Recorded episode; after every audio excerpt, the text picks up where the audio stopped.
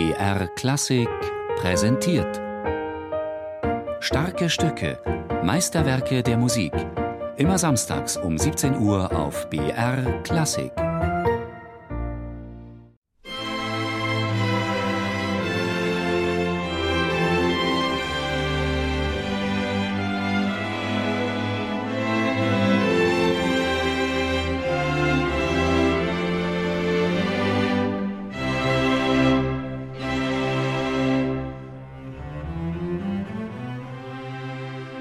Im November 1880 schreibt Peter Tschaikowski an seine Mäzenin Frau von Meck: Stellen Sie sich vor, meine liebe Freundin, meine Muse ist mir in letzter Zeit so gnädig gewesen, dass ich sehr schnell zwei Werke komponiert habe.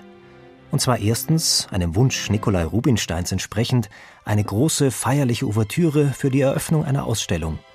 Und zweitens eine Serenade für Streichorchester in vier Sätzen. Die Serenade komponierte ich aus innerem Antrieb. Sie ist vom Gefühl erwärmt und ist, wie ich hoffe, von wirklich künstlerischem Wert. Die Streicherserenade entstand in inspirierender ländlicher Atmosphäre. Im ukrainischen Dörfchen Kamenka auf dem Gut seiner Schwester Alexandra fand Tschaikowski Erholung, indem er die Musik alter Meister studierte. Überhaupt war das Jahr 1880 für den Komponisten sehr fruchtbar – Außer der Streicherserenade vollendete er sein zweites Klavierkonzert und schrieb das italienische Capriccio. Die Serenade für Streicher ist ein ungewöhnlich optimistisches Werk. Der sonst häufig von Selbstzweifeln und Depressionen heimgesuchte Tschaikowski schrieb ein Stück, in dem alle vier Sätze und Themen in strahlendem Dur stehen. Tschaikowski experimentierte darin mit Formen und Strukturen und schuf Bezüge zwischen der russischen Musiksprache mit ihren Anleihen aus den Volksliedern und der vornehmen Serenadenmusik des 18. Jahrhunderts. Denn die Serenade für Streicher ist auch eine Hommage an Mozart, meint der russische Geiger und Dirigent Wladimir Spivakov. Serenade для струнных Петра Ильича Чайковского – это тоже его очередной шедевр – die Streicherserenade von Peter Tschaikowski ist ein geniales Werk, in dem seine Achtung vor Mozart deutlich wird. Mozarts Biografie lag immer auf seinem Tisch. Als Tschaikowskis Verleger Jürgensohn dem Komponisten zu Weihnachten eine Gesamtausgabe von Mozarts Werken schenkte, schrieb Tschaikowski zurück: Ich hätte mir kein schöneres Geschenk wünschen können, denn Mozart ist mein Gott. Tschaikowski selbst charakterisierte den ersten Satz aus der Streicherserenade als Tribut meiner Verehrung an Mozart. Mozarts Einfluss offenbart sich weniger im Ton der Musik als vielmehr in der kompositorischen Haltung. So hat Tschaikowski den Kopfsatz mit Pezzo in forma di Sonatina überschrieben, auf Deutsch Stück in Form der Sonatine. Wahrscheinlich wollte der Komponist ihn damit bewusst von den dramatischen Sonatensätzen aller Beethoven abgrenzen.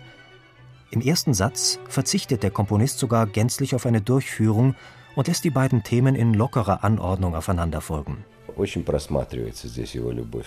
Tschaikowskis Liebe zu Mozart kommt gerade in der Streicherserenade sehr klar zum Ausdruck. Die Musik ist sehr transparent und gleichzeitig klassisch polyphonisch komponiert. Und der zweite Satz, der berühmte Walzer, er klingt zwar leicht und elegant, ist aber in der Interpretation teuflisch schwer. Denn dieser Walzer ist nicht nur ein, zwei, drei, sondern vielmehr das, was zwischen den Zählzeiten passiert.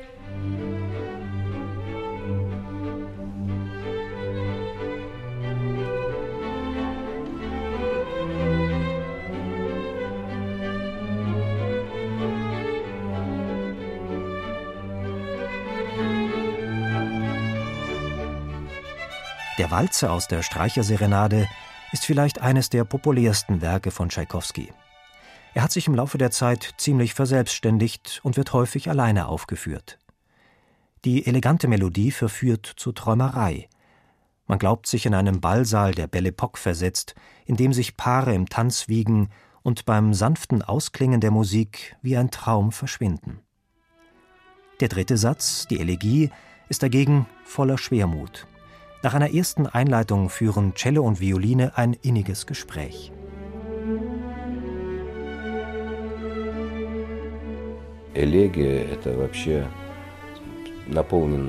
Die Elegie ist mit großem inneren Gefühl erfüllt.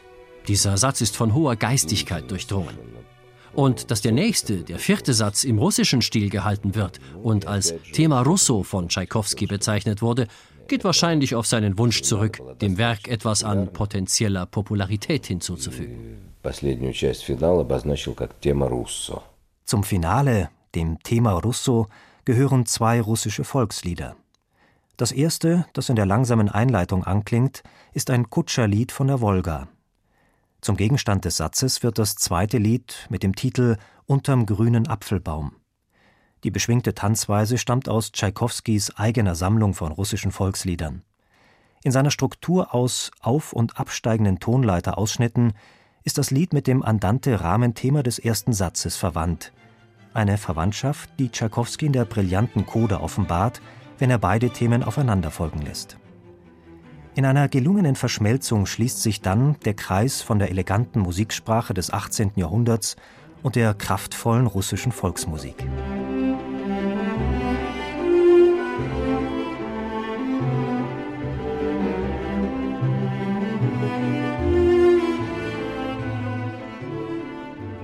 Am 30. Oktober 1881 wurde die Streicherserenade in St. Petersburg uraufgeführt.